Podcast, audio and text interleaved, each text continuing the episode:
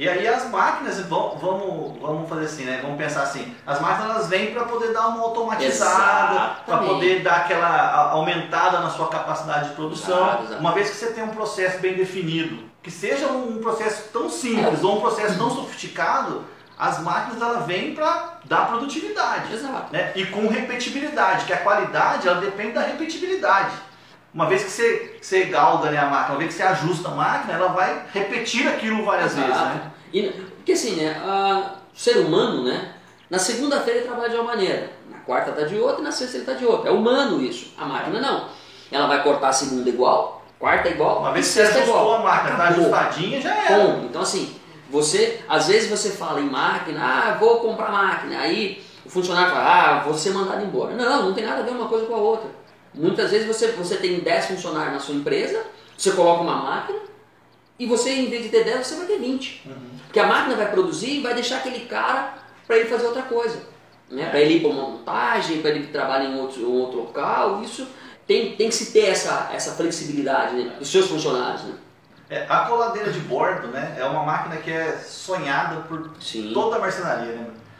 Porque é, é uma máquina que mostra exatamente isso a quantidade de mão de obra que ela economiza, né, de tempo Exato. de mão de obra que ela economiza é um negócio do outro mundo, né, cara? Sim. Então é um negócio sonhado por todo mundo. A seccionadora, pô, é uma máquina bacana, Sim. mas é uma máquina que dá mais segurança, não é, não é só uma máquina que dá, ela dá muito mais produtividade, Sim. né? Com qualidade, mas é uma máquina que é muito segura. Eu me lembro perfeitamente quando você veio, a primeira vez que a gente conversou lá e tal, né? E você falou pra mim da seccionadora e tal. A primeira coisa que você falou pra mim, não sei nem se você vai lembrar isso, se faz parte do seu script pra falar, mas falou assim, cara, essa é a máquina mais segura. Não tem, não tem evento de acidente nessa máquina. Exatamente. Não sei se você lembra disso. Sim, você... sim. E assim, e, é, e, essa mesma máquina, de lá para cá, ela já evoluiu com isso. Né? aquela mesma maquininha, o pessoal ainda conseguiu achar maneiras de tornar ela mais segura ainda, né? Porque, e é engraçado, né? Você tocando nesse assunto, você pegar os marceneiros mais antigos, sempre tem um, falta um dedo. Por quê?